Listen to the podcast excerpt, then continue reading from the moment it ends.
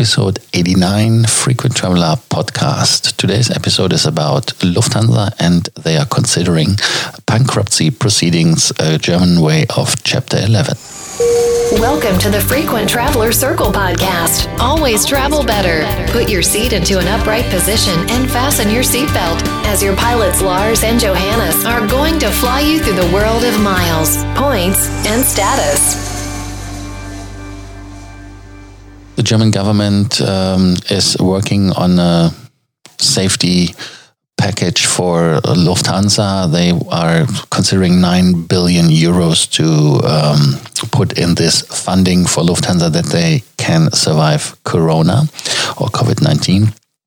Um, Austrian government, Swiss government, uh, Belgium government for the airlines which Lufthansa owns, Brussels Airlines, Swiss Airlines, and uh, Austrian Airlines um, are talking with the German government right now as well to give some money, but they have some contingencies and they say, listen, we want to have a say in it. And uh, as it is basically a German company, they are working from Austria or Switzerland or Belgium, but they are German. And, and why should we give uh, a bailout for a German company? And so they want to have some leverage and um, want to be part of the management. German government says they want to be part of the management as well. And Lufthansa Carsten Spohr says now, hey, no, we are we are maybe thinking about uh, or considering an uh, uh, bankruptcy proceedings with an uh, someone who is in charge of it, um, as we don't want to be ruled by governments. We want to be independent and we want to be the yeah, the captain on board of our own directions. And um, this was uh, leaked by the, yeah, that was the UFO, the cabin union in Germany. They uh, leaked it because they think if the German government is part of Lufthansa, they have a yeah, better standing. And Lufthansa said already that they want to get rid of 7,000 to 10,000 people. And um, the union, of course, thinks if the government is part of it, that they can reduce the numbers, which is fair enough, and that is their own. Yeah, that is what they have to do. So that is right. But Lufthansa is, um, I wouldn't say scared, but they are not really happy that uh, the governments are trying to have a bigger part uh, to say in, in Lufthansa.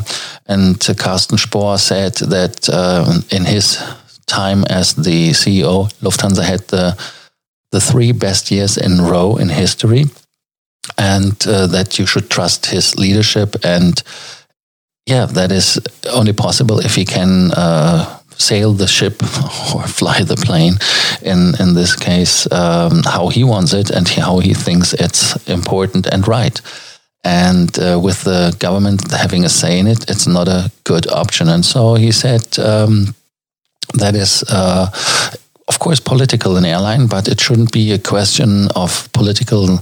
If they fly from Munich, from Zurich to Osaka, that should be a decision the company takes and not some governments. And uh, that is the main question for him. And so he's, like I said, he wants to have the trust of the people as he has the third. Uh, the three or the third year in a row uh, best results for the Lufthansa group. And another thing is that he says that uh, he wants to talk to the governments in person and not with the phone. So that is the situation. So they are considering it. Let us know. Do you think that this bankruptcy proceedings would be a way for Lufthansa out, like Condor was uh, using the way, or is it something you say, hey, no, take the money from the government? That's easy uh, cash. Let us know. And if you have any question in regards of more points, more miles, let us know. We are happy to help. And do not forget to subscribe to the Frequent Traveler podcast that you do not miss any episode. Thank you. Bye bye.